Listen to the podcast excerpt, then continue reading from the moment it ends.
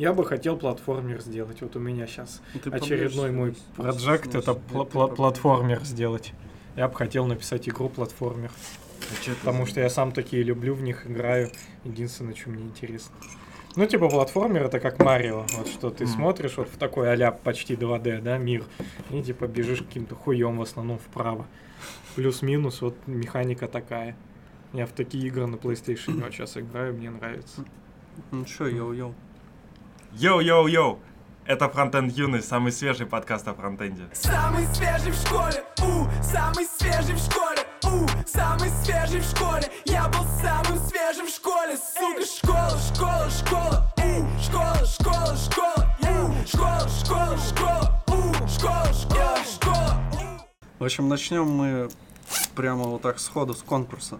Давай. У нас, э, как у, у Дудя примерно, такая же история, когда приходят какие-то гости, да, они отдают какие-то свои вещи. Ставчик. Дудю?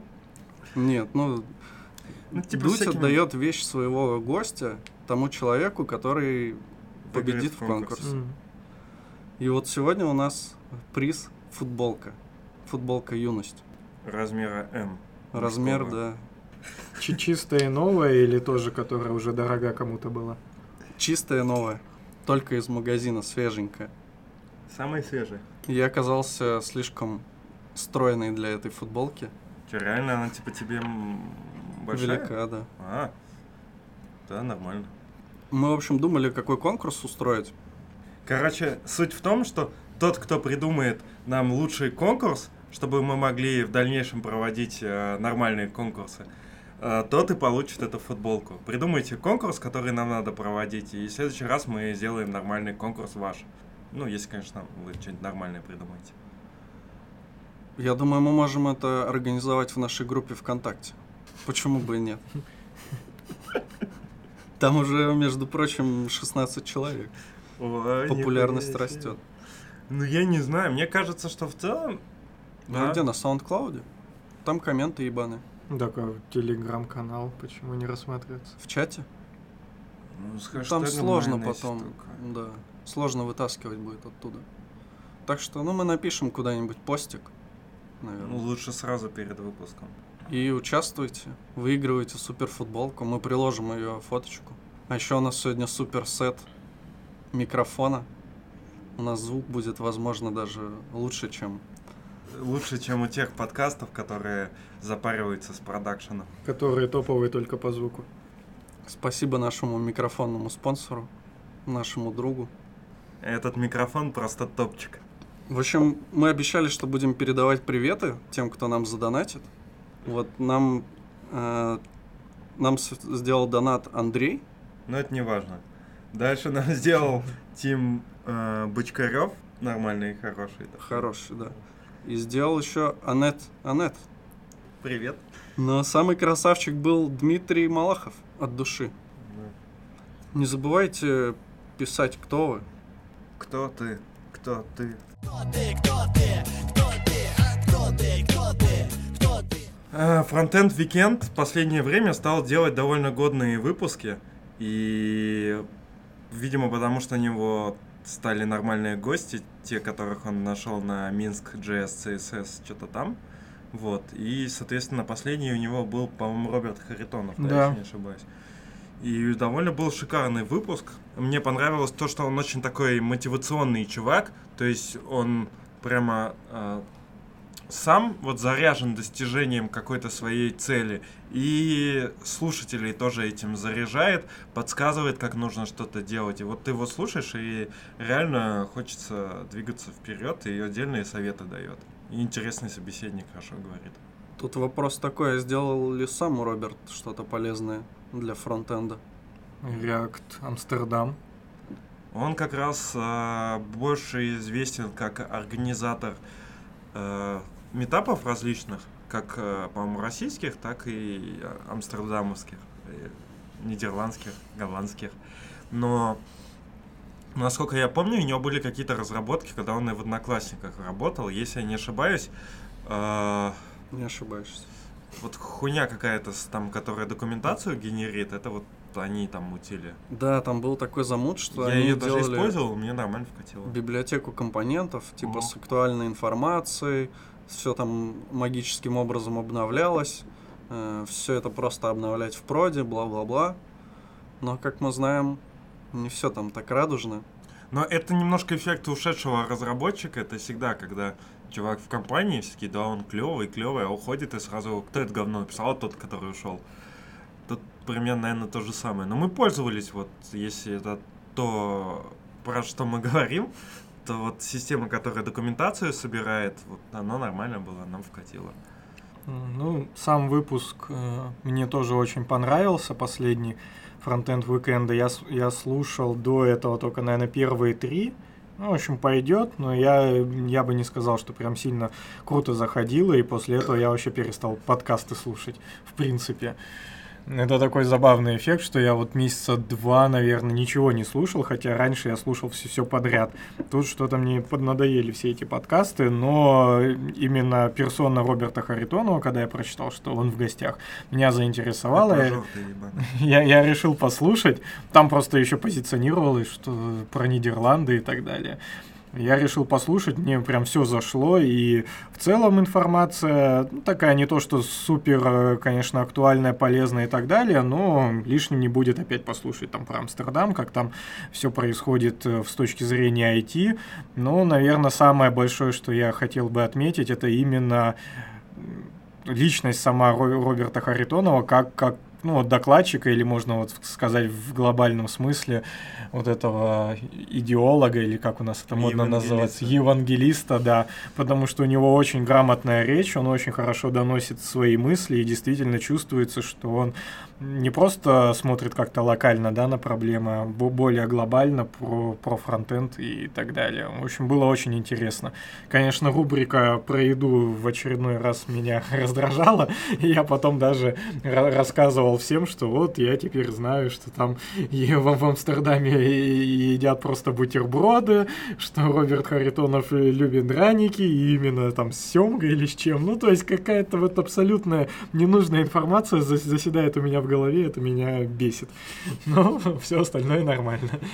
А у меня вообще складывается такое впечатление, ну, он как-то, вот поговорить он молодец, а вот что он на деле-то замутил крутого? На самом деле это такое об- обманывающая штука, потому что по факту можно так про всех сказать. То есть вот э, наш слушатель тоже про нас может так сказать. У нас же нет ничего такого. И каждого второго, кого в фронтенде тыкни, ты... Ну, все такие, очень сложно людей как-то оценивать. Да, да куда ни плюнь, кроме тех, кого мы знаем благодаря их э, инструментам, типа э, того же Ситника или Абрамова, или даже, я не знаю, кто там. Я просто вспомнил нашего коллегу. Ну, кор- короче, тот же там Фантом JS, вот это все. Этих, ну, и этих людей немного, больше тех, кто попиздеть любит. Причем я тоже недавно об этом задумался. Тут вот те, кто попиздеть, они п- не факт, что что-то делают. То есть, ну, не факт, что действительно они что-то сделали вот для open source, какую-то разработку, ну, или в целом, да, вот именно то, что ты ждешь, делают программисты. Вообще большая часть этого всего не делали, ну, включая и нас.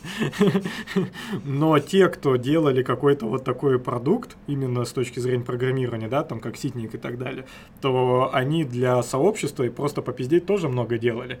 То есть вот как раз может лучше становиться тем, кто что-то делает программистское, а попиздеть всегда успеется. И будет о чем даже попиздеть, если ты еще что-то делаешь помимо этого. А вот наоборот, уже сложнее начать.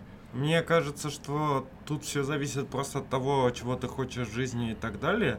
Тут получается, чем ты взрослее становишься, ну, поговаривают, тем э, ты меньше начинаешь кодить и работать, потому что это сложнее. Ну, мо- мозг просто мозгу становится сложнее все это делать, и ты больше начинаешь делегировать, э, больше выступать там как управленец, а, больше делать именно докладов, рассказывать и так далее. То есть у тебя уже идет трансформация из разработчика в э, нечто, ну, в нечто другое. Ну, Потому что, это- по идее, э, пушечное мясо, которое там будет кодить, его можно найти дохерища на рынке. А именно человека там, который идеи придумывает, э, следит за этим, м, создает вектора как у себя в компании, так и в индустрии, э, не так э, легко найти, и это более с- сложно. Ну, это как- логичный шаг. Как можно сказать, там президент, он же сам нихуя не делает, Но он принимает решение. Он только, да, там стоит, что-то... И то, и то он тоже нихуя не делает, потому что у него же обычно есть группа людей. Но мы берем, ну, не нашего, да, президента, а какого-то такого сферического в вакууме. Нормально. Не, я имею в виду просто президент. У него есть всегда группа людей, которая там ему помогает, обычно еще какие-то сферы влияния, и он типа такой вообще тоже как полумарионетка, и вообще непонятно, нахуя он нужен, чем он занимается. Если у него там э, есть кабинет министров, который отвечает за, за зоны, э, есть еще его аппарат там, который тоже типа следит, есть еще сфера влияния, которая его лоббирует, и что, он просто ездит, говорит, да, подписывает. Но он, он делает то, что управляет вот этой командой, которая все делает. Ну, он, что, он что- управляет? Ну, да, ну вот он один. Ну, то есть вот у тебя, допустим, ты президент, под тобой, ну, например, администрация, да, ну, например. Он фалиситатор и берет за себя ответственность за их решение. Ну, типа того, да. Э, То есть он смотрит, чтобы они там ни, ни, никакую херню не делали. Если они, допустим, где-то налажали, то он говорит, ну все, пошел вон, вот этот чувак не налажает. Ну, по, по сути, это его основная задача, чтобы его команда нормально работала. Кому там э, на- навалять за, за что-нибудь, кого уволить, кого поощрить. Ну, по сути, основная его роль. Ну, мне кажется, это тоже не, самая легкая задача, потому что иначе про любого менеджера можно сказать, что они ничего не делают. На самом деле, как раз я где-то в каком-то бабском паблике недавно читал, там такая цитата, что вот в Японии, если компания начинает разваливаться, то у них первым н- увольняется или сокращает себе зарплату а, президент этой компании, директор. Они не сокращают людей в первую очередь. Они считают, что типа виноват тот, кто управляет, а не люди. Вот. Не, ну вообще это, ну, такое, ну, то есть э, у тебя, ты набираешься уже много опыта, и, по сути, ты можешь программировать, но какие-то там сложные, допустим, штуки, или какие-то общие там штуки, которыми потом будут пользоваться люди, потому что у тебя есть опыт в проектировании и так далее. Просто клепать какие-то формочки, когда ты там, не знаю, 20 лет уже программируешь, как бы это, наверное, не очень прикольно. И поэтому ты уже начинаешь двигаться куда-то дальше и нести свой опыт другим людям. Ну, еще фишка, да, в том, что именно какое-то должно быть развитие. То есть, если ты, два, как ты сказал, если ты 20 лет прогаешь, то уже прогать, ну, как-то странно, мне Подзаебало. кажется. Ну да, но мне кажется, что обычно такие люди, которые всю жизнь э, только программируют и не осуществляют каких-то других там действий, они уже немножко, что ли, там стагнируются или... Короче, зависают на одном месте, и у них э, в рутину попадают, и не могут из нее вырваться, потому что, по идее, человек должен, чтобы развиваться, постоянно ставить себя, э, выводить себя из зоны комфорта. И пробование себя в новых областях это тоже зона комфорта. На самом деле, мне кажется, что вот таких чуваков, которые пиздят по конференциям, эм, частично хейтят за то, что многие хотят сами этим заниматься, и это кажется простым, хотя на самом деле это не всегда просто. На самом деле подготовить хороший доклад, подготовить тему, понять, что она нужна, убедить э, людей донести им свою информацию и именно сделать интересный доклад и хорошую подачу, это все очень сложно. А- И у нас вообще в России очень мало таких людей. Есть люди, которые хорошо подают, но темы у них какие-то стрёмные. Есть, наоборот, те, у кого темы хорошие, но они больше такие технари и не всегда с подачи. Еще очень много тупых рекламных э, докладов, которые суть не раскрывают. А еще много просто хуевых докладов. И вот таких, чтобы прямо совмещалась и харизма, и актуальность, и востребованность, вот этого мало. Это сейчас такая подводочка под СПБ Frontend Meetup. Ягу, будто это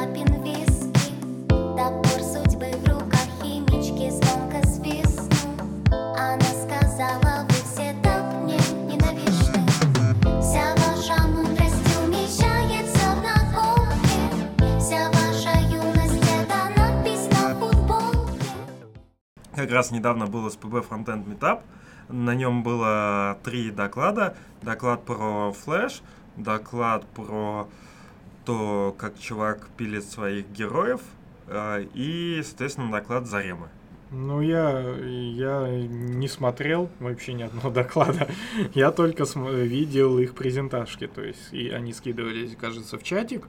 Э, ссылки в шовере они были сделаны. Я так полистал. Но я за Римы полистал, ничего особо там не вник.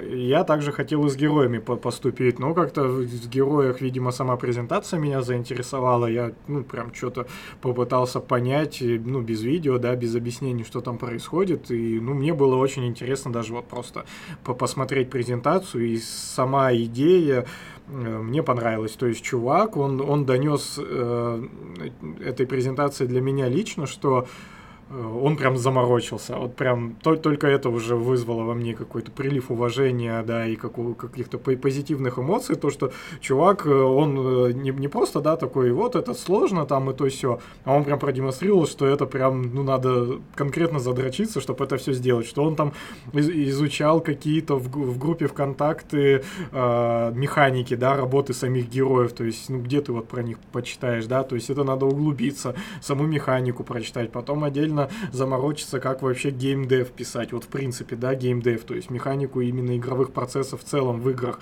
Потом, как это сделать на JavaScript, потом, как это оптимизировать.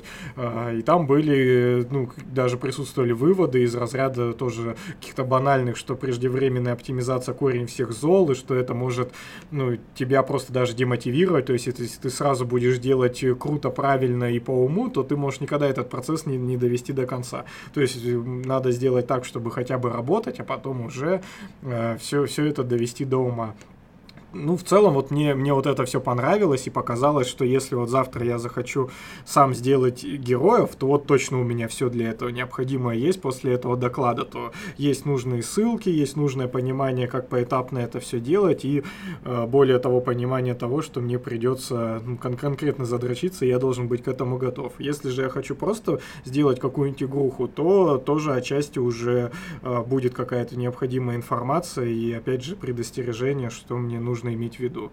Вот это все мне понравилось, и если бы я вживую слышал этот доклад, ну или в записи я вообще его в принципе видел, я бы, наверное, оценил, что доклад ну, полезный и прикольный. Не, на самом деле, да, там можно отметить, что сама разработка, чувак сказал, что он года два это делал, там было очень много хороших, полезных э, ссылок, да, именно видно, что, короче, а, от души доклад, то есть даже вот и по слайдам видно, ну и я вот вживую смотрел э, по трансляции. Там видно, что человек именно с этим соприкасается, сопереживает, что он от сердца это делал. И там очень много крутых всяких ссылок, э, просто до херища. Начиная от э, ник по геймдеву, таких общих. Есть еще книга, там ссылка по геймдеву именно про JavaScript есть там про различные паттерны, есть про то, как э, работает асинхронность в JavaScript, ссылка на статью Джека Арчибальда. Там очень много, очень круто. Вообще, стоит отметить и организацию этого метапа, потому что в целом и трансляция, и все там было довольно неплохо. То есть, вот по... я смотрел на Ютубе, мне понравилось. Там единственное, немножко прерывалось, по-моему, в самом начале, но в целом не было каких-то особых проблем. Потом первый доклад был про флеш. А, мне не понравилось, что я не понял. Вообще важно, когда ты делаешь доклад, одно такое из неписанных правил, это ты объясняешь, а, для чего ты его делаешь, а, что человек узнает, а в конце типа ему еще раз то же самое повторяешь. Зачем ты рассказал и что человек типа получил от этого доклада, прям по пунктам ты вбиваешь в голову введение, развертывание, добивание. А тут не было. Тут был просто какой-то сторителлинг про флеш. Ну, ок. В целом, э, доклад сам по себе, как сказать, докл- докладчица, она в целом хорошо рассказывала, хорошо поставленная речь, ну, нормальная подготовка, слушается на одном дыхании. В принципе, не кажется, что именно с рассказом есть какая-то проблема. А вот с актуальностью темы, есть проблемы. Есть еще в том, что это был рассказ про то, как флеш развивался, а, соответственно, с технической точки зрения а, ни на какие вопросы или что-то еще докладчица не могла ответить, потому что она никогда на флеше не писала. То есть как раз вот я такие штуки не очень люблю. То есть мы как раз э, с коллегами очень часто спорим, можно ли рассказывать про те вещи, которыми ты не занимался и с которыми ты не работал. Но если ты знаешь в полном объеме тему, о которой ты говоришь, то ты можешь рассказывать об этом.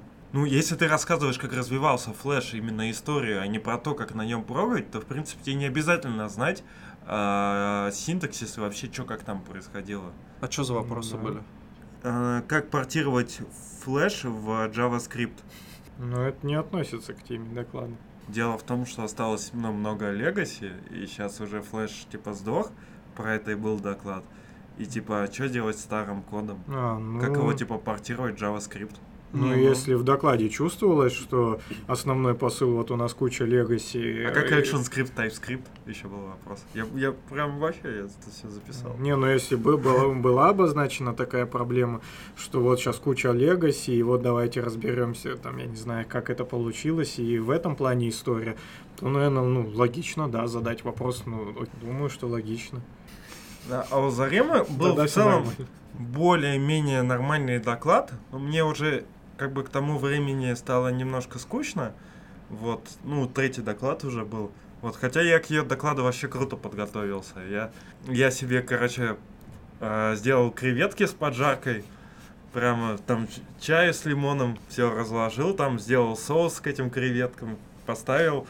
Как раз ел креветки, смотрел. В целом, как раз у нее, наверное, по выбору темы и проблематики, наверное, было неплохо. То есть она рассказывала о том, о браузерном API, которое позволяет работать с камерой, то есть э, делать фотографии.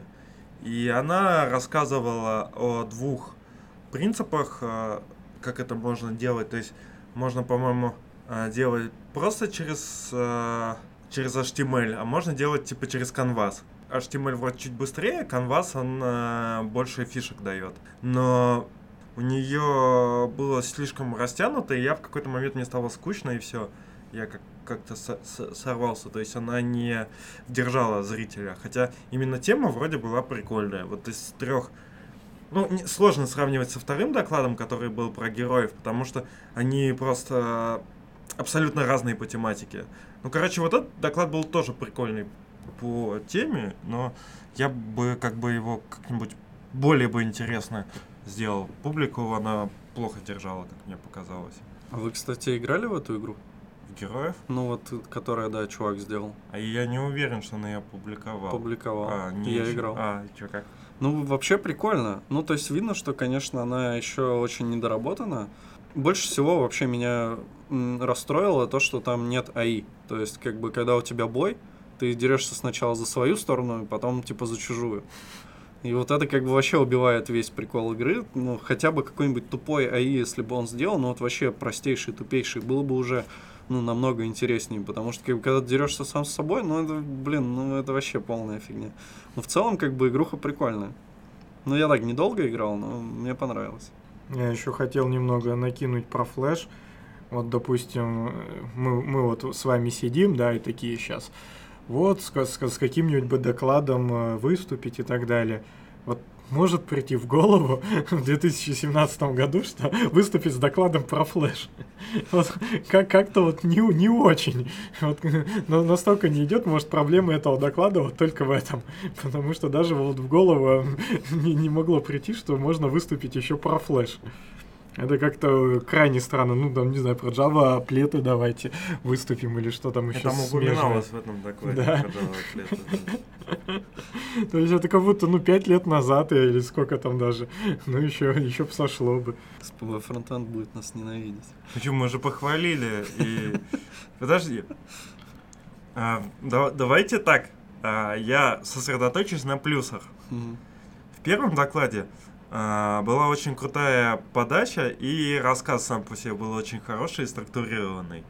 Во втором докладе, в принципе, вообще все было круто, то есть тема была и близка автору, и близка слушателям, то есть все, типа, чуваки, программисты хотят запилить игру, это прям вот очень круто. И очень много ссылок, как раз было видно, что доклад э, пропитан тем, что чувак его долго, э, долго над этим работал, и прямо в доклад это тоже было вложено. А в третьем докладе была крутая тема, была крутая демонстрация. Вот мне кажется, в докладах важно демонстрации делать. Там Зарема как раз и фоточки делала, и все, это было прикольно. Просто она не очень хорошо держала публику. Вот. На мой взгляд, э, можно, ну, я оцениваю, что это была хор- хор- хор- что это был хороший метап. Красавчики. Да, красавчики. Приходите, парни, на завод, видеоблогинг уже не в моде. На ютубе нынче не везет, зато всегда везет на заводе. Вот бы все Иванкаи на завод зашагали, восхищая народ. Алюминий телеги, это круче, чем теки, приходи на завод.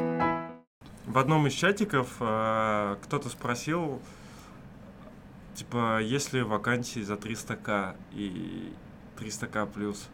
И чувак ответил, что если бы были бы, Козули бы... Козули я, типа, давно ищет. А я, типа, ответил, что Козули не из тех людей, кто, типа, вообще заслуживает таких денег, потому что он человек, который вообще странным образом попал в эту специальность, человек, который как мне кажется, не так много еще чего-то достиг, как, опять же, разработчик, но уже стал почему-то евангелистом, а, соответственно, 300к, ну, будут ему платить только в том случае, если, ну, не за программиста, может быть, за евангелиста, возможно, на программиста он точно на 300к не тянет. Вот у нас же еще в чатике недавно э, было обсуждение по поводу зарплаты в 220 кусков. Нормальная тема. Ну, нормальная тема, возможно, да, но смотря для кого. То есть там просто какой-то чувак, который хочет писать на реакции, но не хочет и не умеет верстать.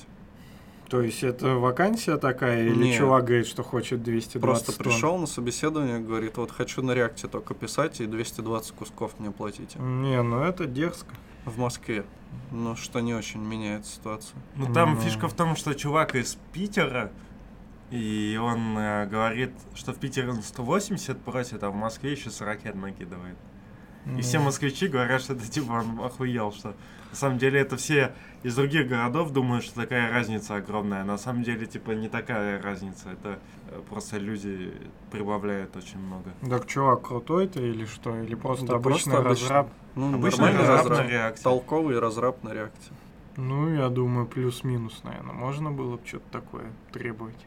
Ну, Ну, это ж Москва, и мне тоже кажется, что в Москве 200 это вроде ну, нормально. Давай Питер возьмем 180 кусков на реакте писать. Много где? Ну, у нас- много-немного, но есть же такие варианты. Ну, в общем, такая спорная очень тема. Там у многих бомбануло прям очень сильно. Ну, хрен его знает, действительно, это такая немного завышенная зарплата. На ангулярчике первому побольше предлагают Ну, сейчас да. пилить. Это где? И, ну, есть такие места. За 270 кусков Причём на первом ангуляре. И в Петербурге. Так должен быть же опыт, наверное. Да там им лишь бы найти, по-моему, уже. Кто на первом-то захочет. Да блин, туда надо Козули написать, мне кажется, за 270 она откликнется. Почему? Может, даже Козули не захочет говно месить это уже.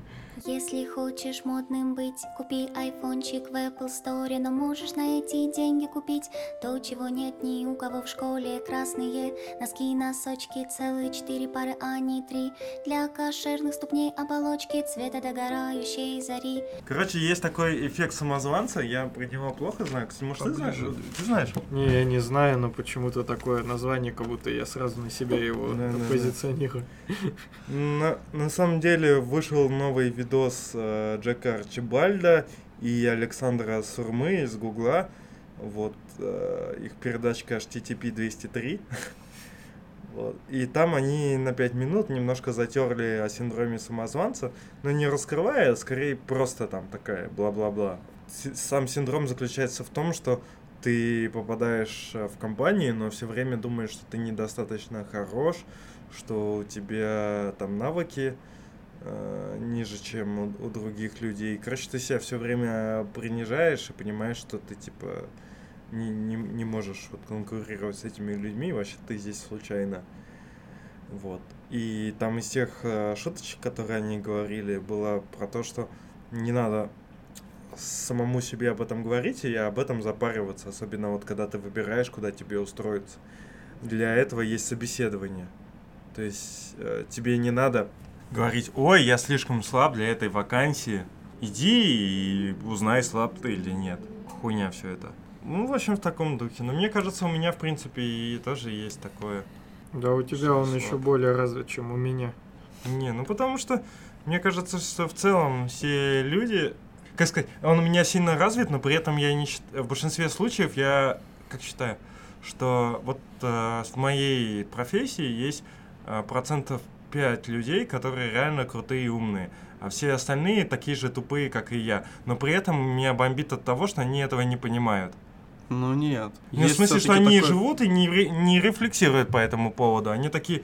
Я, я вот не знаю, например, какую-то технологию, которую мне надо знать, и я прям думаю, бля, ну я тупой. А чувак думает, блин, я крутой, пойду устроюсь на 200к куда-нибудь. Не, а я ну такой, ну сколько- бля, ну как так можно вообще? Сколько людей тупее, чем ты, вот разработчиков? Да, да я вообще себя не считаю умным. То есть я вообще нихуя не знаю по факту. То есть как- какую технологию не взять, я как бы в ней не спец. А половину я вообще не знаю, на- то, что на рынке надо знать. Я тоже так считаю.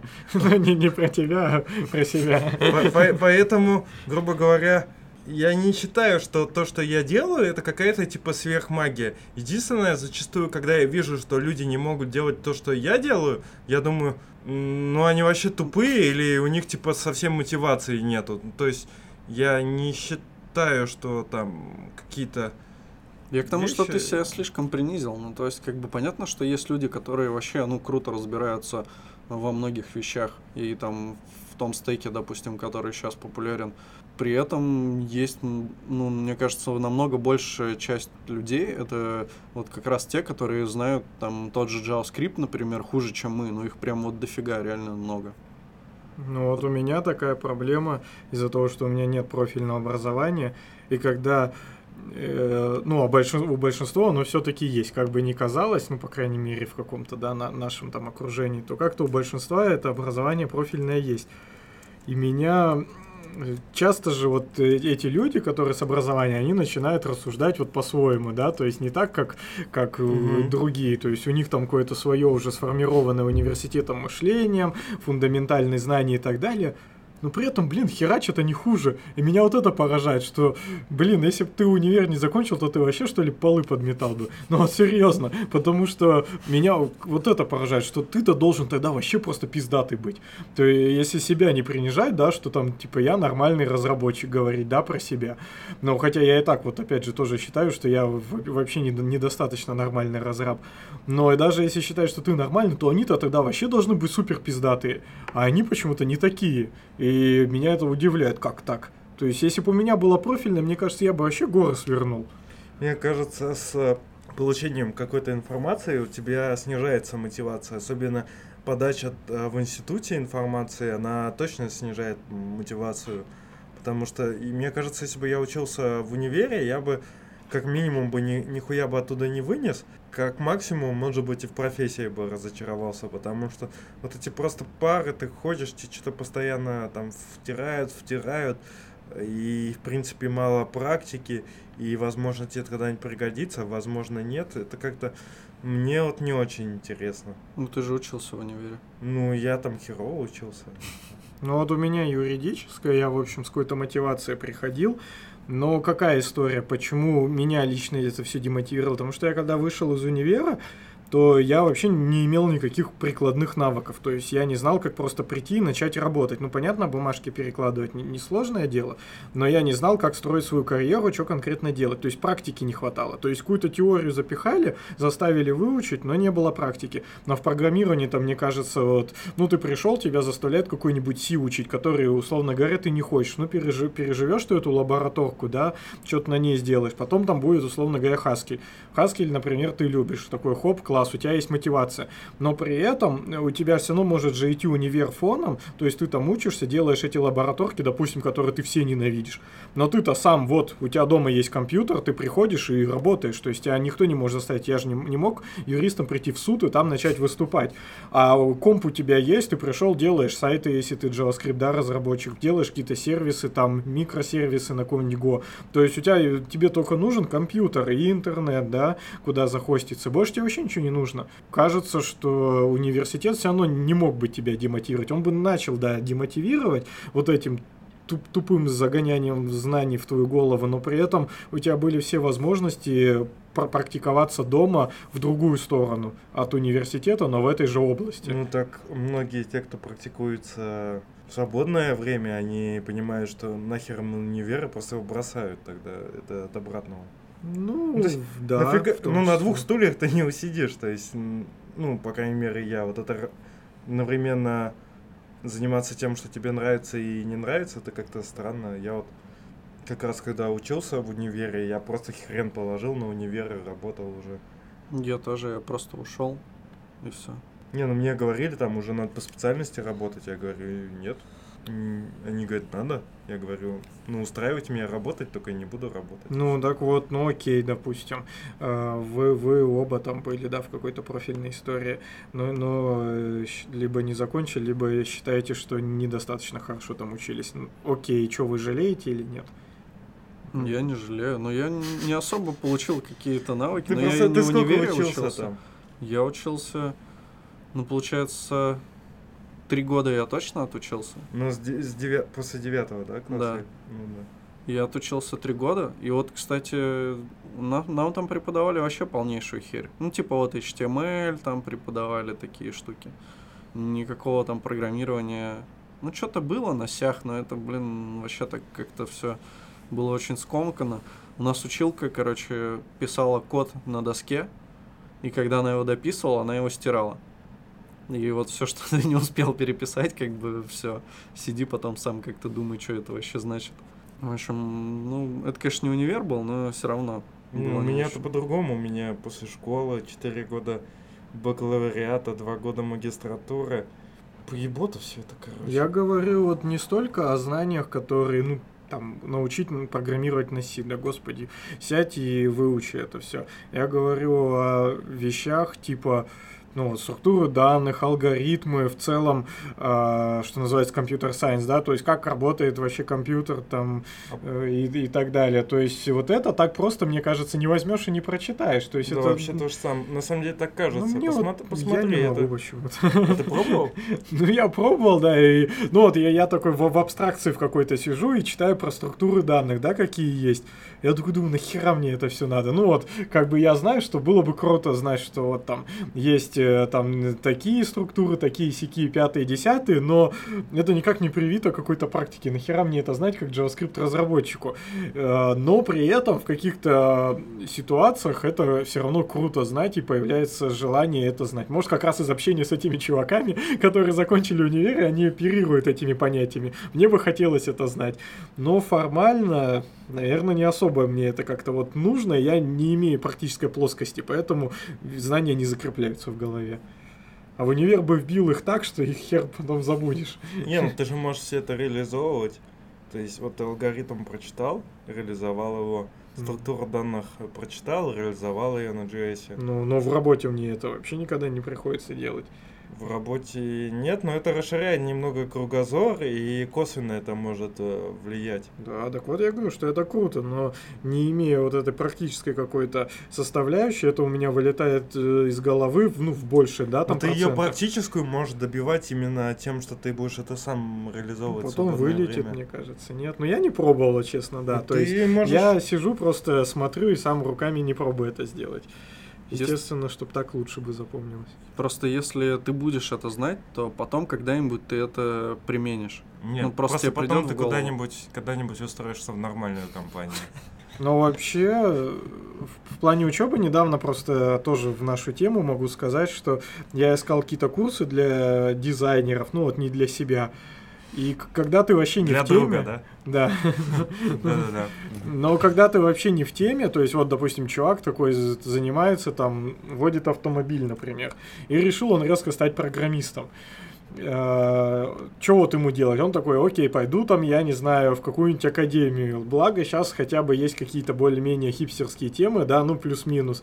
Там всякие HTML, Академии, что-то там еще, да, вот эта вся история. Он может туда с какой-то определенной гарантией, попадет он туда. На куча же всякого шлака, типа курсы от университетов, либо от еще чего-то, где три месяца тебя чему-то там учат. И это вот как раз может быть тем, о чем сказала вот Саша, что какая-то же херня на доске рисует. И выбирая эти курсы для дизайнеров, я также не мог оценить их качество, потому что, э, ну вот, непонятно, насколько они, они крутые. И, по сути, в универе ты можешь такую же шнягу получить, что тебя вообще демотивируют, и это будет вообще не о том, это будет не о дизайне. То есть я туда попаду, это вообще никак с дизайном не будет связано, это просто будет бабушка какая-то рассказывать. Ну, вообще при универе обычно нормальные курсы, то есть э, с Саша и я, мы говорили про именно просто про обучение в универе, вот обыкновенные там магистратура там или еще что-нибудь. А курсы, они обычно и делают более-менее адекватные люди, мне кажется, бабушки не делают. Вот у тебя же были нормальные по Java курсы? Да, это, ну, это были нормальные. Но опять же, вот смотрите, они были для, нормальные для меня, потому что я вообще ничего там не понимал, что происходит. А если бы я был сейчас с джавистом, я, может быть, посмотрел их программу и сказал бы, да херня какая-то. Потому что по JavaScript я могу, да, с какой-то высокой долей э, экспертного мнения сказать, да, эти курсы говно какое-то. Но по Java я же даже, даже и сейчас я все равно не могу настолько экспертно говорить. То есть, так может, оно все-таки говно было, просто мне показалось класс. Так они же тебе не культуру кода прививают, а какие-то паттерны и вот темы, которые дают. То есть, они, э, в принципе, это важно. Ну да, да. Ну, Может, ты говно какое-то написал, но, но грубо говоря, пор... главное за закрыть ту тему, которую они тебе дают. Акценты правильно расставить. Потому что, в принципе, у меня тоже вот были когда курсы, там тоже, наверное, какое-то говно я писал, но в целом какие-то правильные подходы, вещи мне дали, и это важно. Плюс еще в школах есть же такая тема, как раз уровень того, какие тебе задания дают и обучение, зависит от того, насколько ты сам в этом заинтересован. Соответственно, э, если ты типа крутан, то ты все быстро делаешь и просишь там задание себе повышенной сложности. А, там доебываешь чувака, там читаешь э, все, все статьи, которые тебе дают, и тем самым прокачиваешься, и у тебя будет, э, можно сказать, обучение более сильное, чем у нубасов, потому что просто они не будут доходить до этого. А синдром самозванца еще как-то связан с нашей Возьми. темой? Ну да, мы как раз говорим, типа, как бы его побороть. Но мне кажется, это психологическая штука, и это немножко то, что мы говорим сейчас про прокрастинацию. То есть мы ставим кучу, э, говорим о том, что есть куча минусов, не знаю, вот во мне как в разработчике, их нужно закрыть, но их там столько много, что их не закрыть. И поэтому это не поможет э, побороть синдром самозванца. Как его побороть, я Надо как-то поэтапно к этому подходить. Не, не кидаться на все сразу. Вот, допустим, сегодня кто-то там в наши, ну, какие-то совместные наши чатики скидывал ссылку на какой-то курс или что-то такое для менеджмента в IT. Я подумал, вот класс, классный курс, в общем-то тема интересная, может не особо не полезна, но интересная. Сейчас пойду домой и посмотрю. При этом я такой, блин, нет, но есть же более важные вещи. То есть просто, возможно, нужно расставить приоритеты и фокусированно, ну, условно, за неделю, наверное, любую можно тему про прокачать, да, если нормально на чанке ее разбить. Ну, не неделя, но я слышал, что чувак в каком-то подкасте рассказывал, что он вот выбирайся, по-моему, то ли даже квартал там, говорит, три месяца я занимаюсь только производительностью фронтенда. И все, вот, бля, больше ничего не изучаю. Там, или три месяца я изучаю, там, не знаю, Эльм, все, насрать мне. И сидит, короче, хуй, хуярит, ему там статьи приходят, он ничего не читает, только Эльм. Правильный подход. Вот я абсолютно так же. Про три месяца вот не особо соглашусь, ну, лично для меня. Ну, ну Но, слушай, да. вот то, что ты говоришь, неделя, это вообще несерьезно звучит. Да не, ну нормально, просто я так говорю о каких-то более таких э, мелких вещах. Ну, например, про неделю я имею в виду, что вот мне кажется, я, допустим, вообще не в контексте WebAssembly, да, но если я сейчас захочу его там что-нибудь посмотреть, изучить, то мне недели хватит. Я не смогу после этого сказать, что я великий спец в WebAssembly, но вот я не ставлю перед собой эту цель. Я хочу максимально понять, э, куда он там идет, что сейчас с ним происходит, какие есть там какие-то библиотечки, наработки, то все. Ну, вот в таком ключе че, то есть не так, что я сел и на нем что-то там супер пишу. Ну, я и не хочу его на таком уровне, по идее, знать. Вот, вот это примерно неделя, я про это говорю. Какая-нибудь еще, ну не знаю, там тема анимации, например, тоже. Хоп, все, все там, какие, возможно, виды анимации вот бывают сейчас у нас там в вебе, во фронтенде, да, вот всех их посмотреть, попробовать что-то и так далее. Ну, не сказать, что все, я там великий эксперт. Ну, вот на таком я уровне, не говорю, что великим экспертом в этих темах становиться. Если великим экспертом, то, наверное, да. Так, а у тебя типа синдром месяца. самозванца уйдет, если ты такой вот изучишь это все на полшишечки? Мне кажется, да, потому что мне кажется, что этот синдром самозванца у тебя в первую очередь подгорает, когда ты слышишь какие-то неизвестные тебе вещи. То есть ты такой слышишь, бац, кто-нибудь говорит вон про Request Animation API, да, ты такой, ну да, да, головой там что-то махаешь, хотя сам думаешь, да я ни хера вообще это не знаю. Но если бы ты слышал и знал бы, да, вот это плюсы, минусы этой технологии такие и такие, но ты вот не можешь там сесть, да, и опишку наизусть этого Request Animation API не знаешь. Ну и плевать, но ты в контексте разговора, то, наверное, у тебя не так будет подгорать. Не будет обострения этого. Это только для котенка, это только для слоненка, это только для ежа. Смерть легавым от ножа. То есть, например, есть такая тема, что вот у нас проблема с микрофоном, потому что я его въебал куда-то. И, соответственно, мы используем микрофон э, в лизинг или, ка- или во что там. Нет, мы же не платим за него. Понятно. Вот на нашем любимом сайте OpenNet была статья о том, что э, чувак как-то умудрился сделать из э, жесткого диска микрофон, можно сказать. Э, то есть э, на хороших э, жестких дисках э, можно считывать вибрацию, э, которая происходит вокруг. То есть ты вот говоришь, от этого идет вибрация вот этих дисков, которые... И, соответственно, можно снимать эту вибрацию и как-то вычленять голос или еще что-то. Это довольно забавная штука. Вот. А можно еще такую атаку осуществлять. То есть есть э, такая частота и громкость, при которой э, можно делать такие колебания этих пластин, о, пластины, э, которые, которые будет разрушать жесткий диск.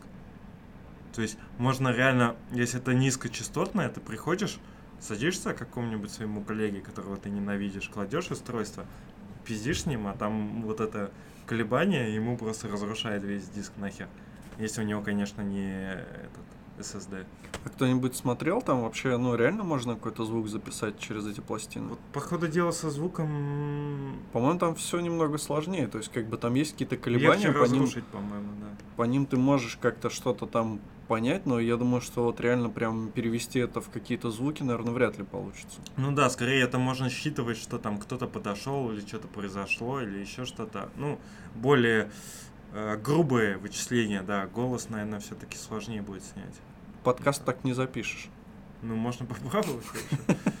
Следующий выпуск запишем на жесткий диск вместо микрофона. Папочка, прости, я разбила твой портвейн Знаешь, безответно любить Это пейн, это пейн Папочка, прости, я разбила твой портвейн Знаешь, безответно любить Это пейн А, Дальше у нас у нас рубрика этих тем минуток. О, я могу еще мини-рубрику тем минуток э, пополнить.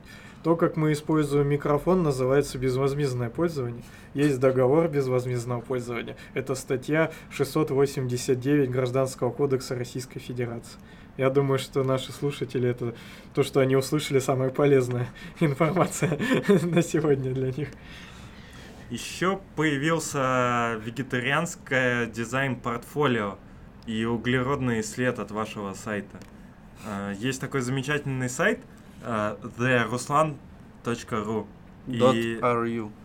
.ru и на ней некто Руслан Зайнетдинов, экодружественный дизайнер, разработчик сайтов, представляет свое портфолио. Он говорит, что вот он экодружественный, что он уже больше 10 лет в IT-области, э, что он э, занимался проектами экодружественной веб-студии э, Skyfall Media, этическую косметику там на сайте также продавал. Что-то я извиняюсь, конечно, но почему он вот этот текст, который на фотографии, да, я же, я думаю, что я правильно его воспринимаю как заголовок, либо еще что-то подобное. Я уж не великий специалист, но точка в таких местах не ставится. То есть это сразу настолько режет глаза, что я бы после этого с его портфолио ушел бы. И он пишет, что вот он проектирует и разрабатывает дизайн веб-сайтов, интерфейсы UI, программную логику, адаптивные шаблоны страниц, ко-ко-ко. И если для вас устойчивое развитие это не пустой звук, нам по пути. Он выбирает путь экологической ответственности как в работе, так и в образе жизни. Это важно. А, Он соблюдает ряд простых, но важных принципов. Не работать с теми людьми, кто зарабатывает за счет ущерба окружающей среде, людям и животным. То есть э, он не работает с алкогольной и табачной индустрией, религиозной направленностью, промышленным э, животноводством и псевдоэкологическими движениями. Вот. Ему нравится делать большее с помощью меньшего. Поэтому он оптимизирует используемые ресурсы сокращает углеродный след своей деятельности. Бережет лес, сажает деревья, отказывается от использования лишней бумаги, а в случае, когда бумага необходима для работы, предпочитает FSC сертификацию. Вообще там у него много пунктов, но мне кажется, самый важный пункт последний. Это который я скидывал? Он говорит, что он использует самые передовые открытия разработки, такие Поддерживает как open source. фреймворк Drupal и Bootstrap. Это крутой вообще чувак. Ну, с такими передовыми разработками я бы вообще, наверное, такого чувака не стал бы нанимать. На сайт у него на чем сделан-то? На бутстрапчике, на Drupal? Наверняка. Да. Drupal 7 у него там. Кого как бы, блин, волнует, как, как сильно твой компьютер энергию там вообще бережет? Ну что это за херня, блин, это точно не твой плюс. Это может для тебя плюс как для вегана, но это точно не плюс как для разработчика или дизайнера или кем бы ты там ни был. То это в профессии тебе вообще не дает никаких преимуществ. Может, это рассчитано на то, что типа веганы будут объединяться, и веганы-работодатели будут нанимать веганов, э, разработчиков для того, чтобы они им делали сайты, используя только веганские продукты, там, ну, как бы это фигня какая-то, мне кажется. Так он еще своим клиентам предоставляет дата-центры, которые работают на 100% возобнов- возобновляемой энергии. Не, самое это... Наверное, просто это нельзя говорить, а то мало ли что. Но есть один способ, э, которым он точно облегчил бы планету и ни- никак на нее не, не- не влиял больше. Но Но произносить это незаконно. Да, я не буду это говорить, это мало ли что. Ну вот мне кажется, может быть, мы такие саркастичные ублюдки не понимаем все в жизни, потому что по пирамиде Маслоу он вроде как бы повыше, чем мы, а мы просто не доросли, или я не прав? Не, ну я думаю, что если мы не пользуемся бутстрапом и друпалом, то мы уже не можем ни- ниже его где-то там быть. Ну тут дело не в том, какие он технологии использует, а в, тем, а в том, какие принципы заложены. Не, ну, идеи-то, может, у него и неплохие, но, скорее всего, это просто у него как- как- как-то он хочет денег побольше заработать, на самом деле, про- пропиариться за, за счет какой-то дичи. Потому что э- эффективность э, для, для природы это все минимально. Мне кажется, вообще вот а, человек вот современный начинает вести себя как-то не стандартно, не так, как он должен себя вести по природе, и в плохом варианте человек вообще придет к, вымыра- к вымиранию, если он будет так постоянно заумствовать. Потому что мы отходим вот от корней животных, которые у нас были, и человек э, уже перестает там убивать кого-то, там животных ради пропитания, а перестает э, что-то делать, начинает только вот мыслить о своем там будущем, постоянно как-то там что-то внутри переживать и меньше что-то делать. У него там начинает атрофироваться эм, какие-то мышцы вообще. Он даже по факту спортом занимается, но при этом пиздюлей никому дать не может, потому что он не это развивает, там просто там мышцы. Даже те вот качки, которые есть, их там борец вообще ушатает, М, как нехер. Вот он веганит, а потом дома жену ножом прирежет на кухне. Ну, Я... думаю, это тоже нельзя Ну, было кста- говорить. Кстати, да, в принципе, вот э, люди, которые выбирают такие пути, у них, э, скорее всего, они пытаются решить свои какие-то личные проблемы, и, в принципе, уклонение от э, стандартного поведения, оно ведет э, в том числе и к, э, к изменениям психики.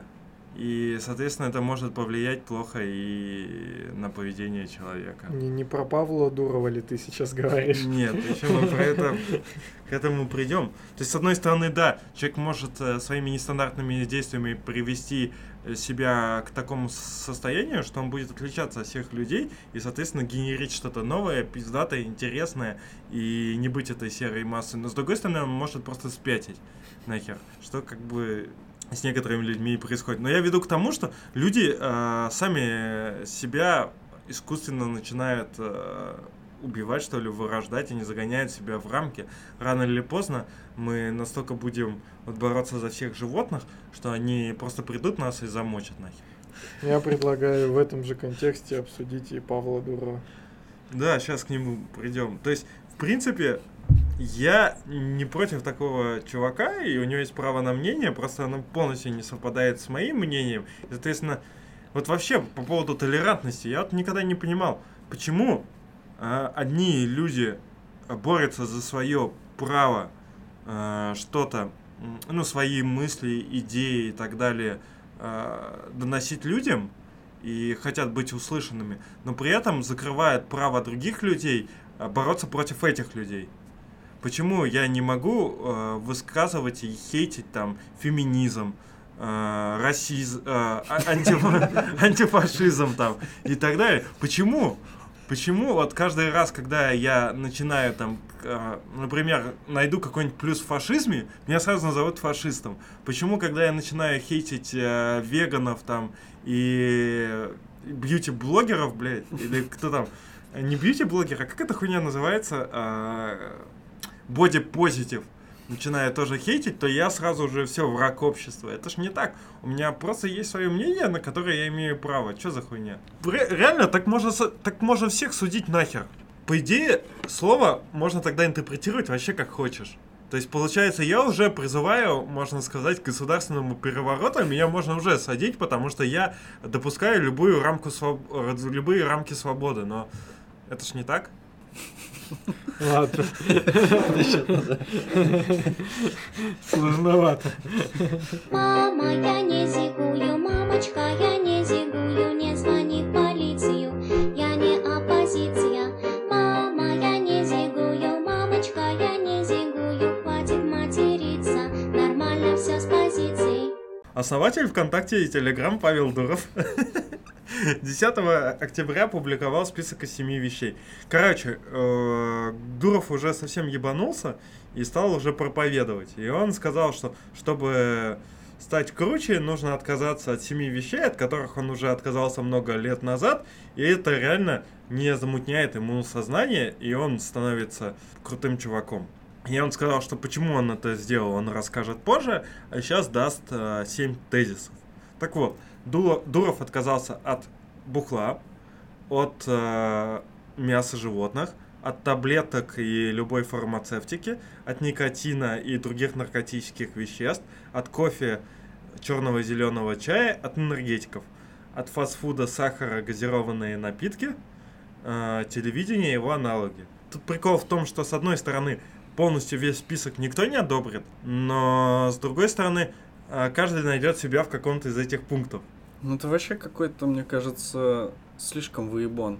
Ну потому что, ладно, можно понять там, что он бы отказался от алкоголя, там, наркотиков, еще что-то, но а почему он такой, блядь, неадекватный-то тогда? Почему он там, не знаю, мента сбил, там уехал, деньги в окно там выкидывал и прочая херь, мобилу там в галерее выкинул чужую?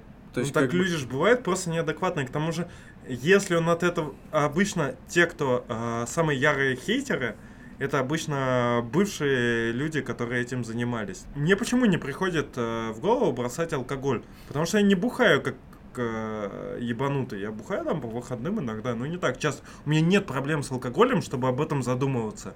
У меня нет проблем с этикой или еще чем-то, вот с восприятием себя в этом мире, чтобы думать, убиваю ли я бедных животных. Поэтому я как бы не отказываюсь от этого, мне насрать. А, Соответственно, таблетки, любимые э, продукты фармацевтики, ну, мне кажется тоже, что Дуров похож на того человека, который, небось, там с депрессией боролся и прочей хуйней, и поэтому он отказался. Я пью таблетки не так часто, когда у меня вот болезни есть, да, и мне это помогает. Э, никотин, другие. Короче, суть в том, что чувак злоупотреблял, а потом решил от этого отказаться. Нельзя просто так вот. А Он, по-моему, не злоупотреблял, но в том плане, что он же вообще всегда, ну, очень давно против алкоголя, допустим, вот ВКонтакте все вечеринки, они же происходили, э, типа, там одни фрукты, овощи, как бы, и больше нифига нет. То есть там никакого бухла, никакого мяса, ничего такого. Ну, не знаю насчет там кокса, допустим, но Но мяса там точно не было. Ну вот, и я к тому, что, ну, вот этот вот отказ Павла Дурова, он как бы, ну, заставляет задуматься тогда просто, почему, как бы, если он от всего этого уже давным-давно отказался, почему он так странно себя ведет? Ну, как бы это не помогло ему стать Ну, Мне нормальным кажется, это, человеком. п- это не прямая связь. Он говорит о том, что ему это помогает себя чувствовать лучше. То есть это не делает его адекватней. Грубо говоря, если человек был козлом, он козлом и останется. А, Он говорит о том, что это, может быть, ему там улучшает продуктивность, делает его разум более ясным. Я, ясное дело, что тоже твое самоощущение, твой мозг, а, то, как ты думаешь, живешь, зависит от твоего общего состояния организма. И в целом алкоголь, он плохо влияет, никотин плохо, и наркотики, очевидно, влияют. Ну, тут спорно. Но Ну, то есть, например, э, если ты там ЛСД схаваешь, как бы, то есть это, возможно, наоборот тебе как-то поможет познать мир. но все равно это убивает какие-то там нервные клетки, еще что-то. Ну, вот Стив Джобс, он же употреблял ЛСД и говорил, что это, ну, такая вещь, которая перевернула его жизнь. Мы не призываем к употреблению, Мгм. Если что. Короче, а, я так понимаю, что это все, что про что он говорит, а, это не нужно менять себя. Ну, все, что вот это есть, эти пункты, они могут тебя поменять извне. А, соответственно, ты должен остаться более-менее твой организм целым, чистым и таким, как есть, и ты должен его сам развивать без вот постороннего дерьма. То есть как раз алкоголь, там вот наркотики, все это плохо влияет. Говорят, что типа и мясо, что оно тоже просто может... Тут непонятно из-за каких целей. Мне кажется, что все-таки не из-за каких-то... Ну, то, то есть, что ему не животных жалко, да, а что, возможно, тоже он считает, что это плохо. А еще, влияет. кстати, ходят такие слухи, что он отказался от фармацевтики после того, как пересадил себе волосы, потому что есть старые фоточки, где он так, ну, лысел немного. А сейчас у него такая шевелюра прям вообще красавчика. Плюс еще ходят сомнения такие насчет его э, физической формы, то есть что, ну, вот реально такой, каким он был, и Мгм. такой, какой он сейчас там пловец, Мгм. э, ну, невозможно сделать без э, каких-либо там добавок. Ну, хотя вот это вообще спорная тема. Мне кажется, что любой человек может там раскачаться как-то, Мне если очень кажется, тоже это фигня. Не, ну вроде он, да, он не такой же, что прям как будто анаболик мэн. Ну, сложно, но можно, да, если стараться. Мы на него бомбим, он сразу написал. Я пишу это, чтобы показать, так можно. Если вы ощущаете, что этот путь правильный, э, игнорируйте ваше окружение. Он говорит о том, что типа так можно, а можно и не так. То есть Не, ну, знаешь, подсказывает. Как- это вот, типа, лучше быть здоровым и богатым, чем бедным и больным. У Павла Дурова дохренища бабла. Естественно, он может отказаться там, типа, от всего, э, отказаться от мяса и при этом жрать там, не знаю, омаров каких-нибудь. Подожди, Амара тоже мясо. Ну, А, или ну а, думаешь, он жрет а- Да, это мясо животное? Он рыбу жрет? Да. Смотрите, можете найти А у него его же есть пост. фотка с рыбой, я тебе как раз показывал. Да, но есть это, у него пост на английском, по-моему, это вот его в его канале в Телеграме. Там он на английском написал. И там написано, что именно, э, ну, в общем, более точно. Вот давай, это у тебя Да, есть, чё? можно загуглить. Он там более точно описал, что под- подразумевает под мясом животных. Потому что я тоже подумал, что, ну, вообще птица-то это не животное. То есть я подумал, неужто он даже птиц ест. Я Отказался он загуглил. от фастфуда. Молодец. В Вот, он, ресторанах. он даже прямым текстом написал, вот в английской версии он пишет, что нужно отказаться просто мид, а в скобочках, что фиш из ок. Рыбу он ест. Ну, я тоже так считаю. Блин, а я А вчера, рыба, я конечно, вчера вот. так охуенно свинину затушил, и пошлите нахуй. Фу, вот свинину я уж точно очень давно не ел. А, вот из интересного мне показалось, вот у него был момент с, э, с отказом от телевидения его аналогов. Это вообще очень сложный момент э, в жизни. Насколько ты должен себе позволять все-таки расслабиться и прокрастинировать, а насколько ты должен, типа, э, быть э, сосредоточенным на каких-то важных делах в жизни. Или, ну, говорят, что, типа, работа, это должно быть, ну, то, что тебе интересно, и, по идее, если ты, грубо говоря, любишь все время э, смотреть YouTube целыми днями, то в идеальном мире ты должен, типа, сделать работу, смотреть YouTube себе найти. А, Мне кажется, что этот пункт тоже не совсем об этом. И вообще весь хейтинг, который направлен на телевидение, это не совсем о том, что ну, это какой-то проскратинация или там некачественный контент, а это больше про, про то, что ты должен выбирать. То есть ты должен не смотреть, что тебе кормит телек, а сам выбирать, что вот это конкретно мне интересно, и значит я сам могу э- это купить, да, либо там скачать, либо э, найти и тому подобное. То есть это больше про вопрос выбора, то, что ты хочешь потреблять. Ну да, к тому же еще сейчас, когда ты смотришь все по тому же Ютубу или в повторе, у тебя нет А рекламы, ну если ты заплатил, например, и Б ты можешь с ускорением 1.25 смотреть. Это же вообще охуенно. Ну, я обычно полтора смотрю. Так а иначе, э, вот именно, что, с- ну, как-то это долго. То есть уже становится совестно немного, что ты действительно прокрастинируешь. Шкаш, конечно, полная скотина, а у меня гараж 20-летний стаж, и мой будет ваш.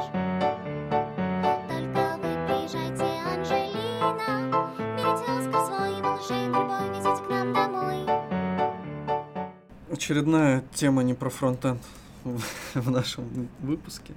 Э, Чуваки из компании Phobos взяли и отказались от проект менеджера и заменили его искусственным интеллектом. То есть они написали свою нейронку, которую подключили к своему таск-трекеру, и он распределял задачи между этими людьми, плюс он еще начислял там бонусы и наоборот снимал зарплату за какие-то проебки, там, допустим, за опоздание, всякие такие штуки. Э, И такая фишка была, что он мог даже уволить сотрудника, если посчитает, что, ну, что, что это нужно сделать. Вообще сама тема интересна в том плане, что Project Manager, э, он, конечно, ну, такой важный человек в, в команде, но при этом, возможно, действительно некоторую часть можно отдать компьютеру, который сделает это лучше, чем Project Manager. То есть там вот э, приводилась такая тема, что, например, если нейронка видит, что ты лучше справляешься с какими-то короткими небольшими задачами, то она будет на тебя кидать именно такие вот короткие задачки. Если она видит, что ты справляешься там, ну, с какими-то сложными штуками лучше, там, то она тебе будет их давать. Интересный такой эксперимент. Вроде им понравился, кроме того, что он слишком жестко относится к людям. Ну, то есть, если там ты, допустим, заболел, то это все тебе сразу идет жестко в минус, потому что ты не делаешь свои задачи, ты там где-то болеешь или там еще что-то, опаздываешь, ну вот, сразу это в минус идет. Там есть такой рейтинг, э, ну вот, разработчиков, и тот, кто там оказывается в итоге, ну, на самом э, низком уровне, он как бы ну, должен быть уволен. И вообще там рассматривается такая вещь, что нейронная сеть, она не берет во внимание то, что, допустим, нахождение на низком уровне в этом рейтинге, оно тебя демотивирует, как-то на тебя давит там и так далее. Забавно так получилось. Вот одного чувака она в итоге уволила. Ну, то есть они его не уволили, конечно же, но она как бы вынесла вот такой вот вердикт. Но при этом этот чувак, там говорят, что он прям и душа компании, и вообще и мозги, и руки, как бы, и делает очень много всего, но они бы его, естественно, не уволили бы. Но вот э, благодаря ее там всяким подсчетам его как бы пришлось уволить. Ну, тоже интересный вопрос в плане, что учитывает ли она, она выносит вердикт уволить чувака, ну окей, это это всего лишь один из э, признаков того, что его нужно уволить. То есть он там что-то как-то плохо работает, либо не работает. Но есть же еще вещи, которые то, тоже работодатель учитывает. Ну, хотя бы сможет ли он найти другого чувака на его место, который будет лучше его. Или на рынке вообще все забито, и все остальные тоже ослы. Ну, то есть очень много факторов, помимо этого, которые нужно учитывать. Опять же, да, ду- душа компании, или может он там за- занимается какой-то еще деятельностью, может он шефа возит на, на машине, да, вот это на работу. Я не на тебя намекаю. Ну, Ну, просто это часто такие, такой пример и других коллег. Да. Не только на работу, но и с работы. В общем, они посчитали, что э, прям вот искусственному интеллекту очень сильно не хватает человеческого фактора. Э, Он как бы слишком жестокий. Ну, вообще плюс еще заставлял их там очень жестко работать, выделял мало времени на задачи. Но они сказали, что они вот прям раза в два свою эффективность повысили. Она еще начала распределять на чувака, который занимался, по-моему, вебом, она нач- на него начала распределять задачи по React Native, и ему пришлось под Android еще фигачить. Как раз у них, ну, были проблемы с тем, что чувак, который под мобильный делал, он не очень справлялся с этим, ну, как бы очень много у него было дел. А, И так получилось, что она типа уравновесила, например, вот эту вот штуку. Интересно было бы попробовать. Я бы хотел с Мгм. таким электронным проект менеджером поработать. А, По-моему, в наш чатик тоже кто-то кидал, а может не в наш. Как вообще люди, которые сейчас работают на кассах в Макдональдсе, как вот они видят то, что они становятся вообще не нужны? М. Потому что, ну, сейчас же везде, там, во всяких этих фастфудах ставят такие специальные аппараты, в которых ты можешь, по сути, все выбрать то, что тебе надо, оплатить, и потом просто человек тебе отдает эту еду. То есть вот эти люди, продавцы, они вообще уже становятся не нужны. Кроме того, чтобы просто отдать тебе еду. Ну, скоро такая профессия, наверное, вообще практически исчезнет. Ну, вот как там продавец в фастфуде. Но зато Кассир. там... Ну да, кассир в фастфуде. Ну, вот у меня все такое же мнение насчет верстки, то есть, что верстка не нужна в чи- не в чистом, я не про фронтенд. Ну, подождите. В целом именно про верстку в плане, что что такое вот чистая верстка, ну да, вообще без JavaScript или с каким-то минимумом JavaScript. Это какой-то лендинг, э, страница, э, ну, что так называемый сайт-визитка, да, для компании. Но если у тебя просто сайт-визитка, где ты хочешь показать, ну, некий контент, да, своему э, какому-то контрагенту, себя похвалить и какой я молодец, и разместить страницу с контактами, то нафига тебе идти в студию и платить это 150 тысяч, ну или там 100 тысяч. То есть нормальная студия в каком-нибудь Нимаксе, это же будет столько и стоить минимум. То есть сотка 150 это просто обычный сайт-визитка, ну, может, чуть-чуть пошире. Ты можешь взять и его с- с- э, нафигачить у фрилансера, либо еще где-то на вот э, этих множественных конструкторах. Не, не Wix, а есть же там по прикольно Ready Mac, вот такие, то есть они симпатичные, с эффектами, это не, ну, не зашквар даже. Поэтому я, я тоже считаю, что вот нормальный сайт, по сути, следует отдавать в какую-то фирму, только если там будет, ну, JS логика уже серьезная, сервера какие-то подниматься, база данных и т.д. и т.п., а не просто сайт-визитка. Для просто сайт-визитки тоже уже умерла эта профессия верстальщика, по сути.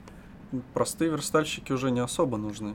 И вот чувак, который на 220 кусков собирается, в принципе, это тоже доказывает отчасти. Не, ну там же React. React это еще сой- сойдет, JavaScript.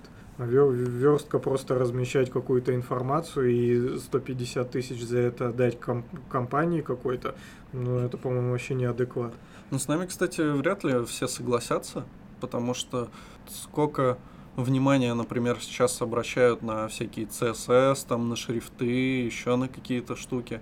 То есть верстка, она все-таки, ну, имеет место быть, но уже, наверное, все-таки не в, так, не в таком объеме, как раньше. Ну, я не настолько уверен, что те чуваки, которые не знают JS и называют себя просто верстаками, они прям такие бьют себя в грудь, да я просто верстальщик, и моя фишка в том, что я не знаю JS, но я супер секу в типографике, и во всем этом что-то я сомневаюсь. То есть это просто чуваки, которые не знают JS. Ну, я, я так думаю. Если они, они если супер классно шарят в типографике, ко- в- именно в CSS, там, как он работает и так далее, ну, может быть. Но и что-то я думаю, что таких вообще немного. Это, скорее всего, дизайнеры, которые пошли уже в сторону, ну, некой разработки, да, в сторону CSS. Не, ну вообще, э, вот у нас на прошлой работе, например, было прям, по-моему, два верстальщика, и они верстали. То есть вот все, что они делали, это по сути верстка была.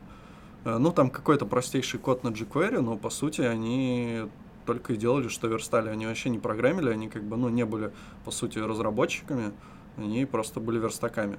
И, ну, у нас такая потребность была, что нам надо было, да, делать дофига всяких лендингов. То есть, ну, наверное, все-таки такие люди требуются. Но... Да на Радимаге все это нафигачить можно. Все эти лендинги. Ну, когда Мне тебе кажется, нужен живой зачем? человек, которому ты пришел, сказал, мне надо вот тут подвинуть, там это. Ну, может быть, значит, надо это, чтобы заказчики понимали. То есть заказчик должен понимать, что вот у него расклад, что ему здесь подвинут, и тут пятое, десятое, ты отдашь за это 150 тысяч. Либо вот ничего не подвинут, но будет крайне симпатично выглядеть за, за десятку. Ну, они бы и выбирали первый вариант. Не, если ты себе в штаб берешь верстальщика, там, скажем, на 40 тысяч, и он тебе сидит и фигачит целыми днями всякие кучи лендингов. Ну это ж да. выгодно. Ну, это выгодно, да, но это... Ну, к счастью, многие из этих людей потом все-таки переквалифицируются в веб-разработчиков полноценных, потому что как-то, ну, на месте стоять не очень прикольно. Но нам по- после этого два варианта. Либо ты идешь, да, во фронтенде JS и все такое, либо идешь во что-то смежное с дизайном и начинаешь еще лобать по типографике и такой прям way. Ну, где работу потом искать? Ну, чтобы тебе как бы, да, платили за твои знания соответствующие деньги за то, что ты очень круто сечешь в типографике. Но мне кажется, это сло- сложновато. Зато можешь выс- выступать на конференциях. Или, записывать подкасты. Я вот еще в самом начале, когда мы обсуждали, что вот ну, люди ездят по конференциям, а их что-то хейтят. Если честно, я не заметил такого явления, что прям люто их все хейтят. Ну как, вроде классно, крутые чуваки, звезды и все такое. Но не, не стоит забывать, что они никакой личной выгоды от этого не имеют. А, По сути, самая большая их выгода это максимум им оплатили билеты и участие в этой конференции. Бесплатное, да?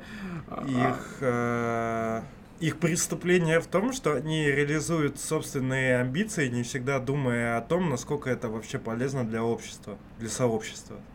То есть э, чуваку важно получить э, какое-то, как, как сказать, выступить перед людьми, получить какой-то их фидбэк и так далее. Именно достижение этой цели ему важно. А то, что люди все плюются, говорят, что он дерьмо, ему как бы насрать.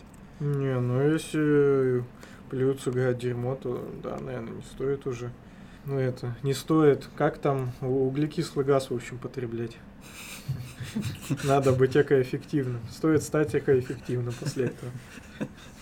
Мы можем на этом и заключить то, что мы, наверное, были не очень экоэффективны в эти два часа. Будьте экоэффективными и процветайте. Пока. Пока. MP3 Не жди, пока состаришься, скорее умри Жаль, что твои родители венчаны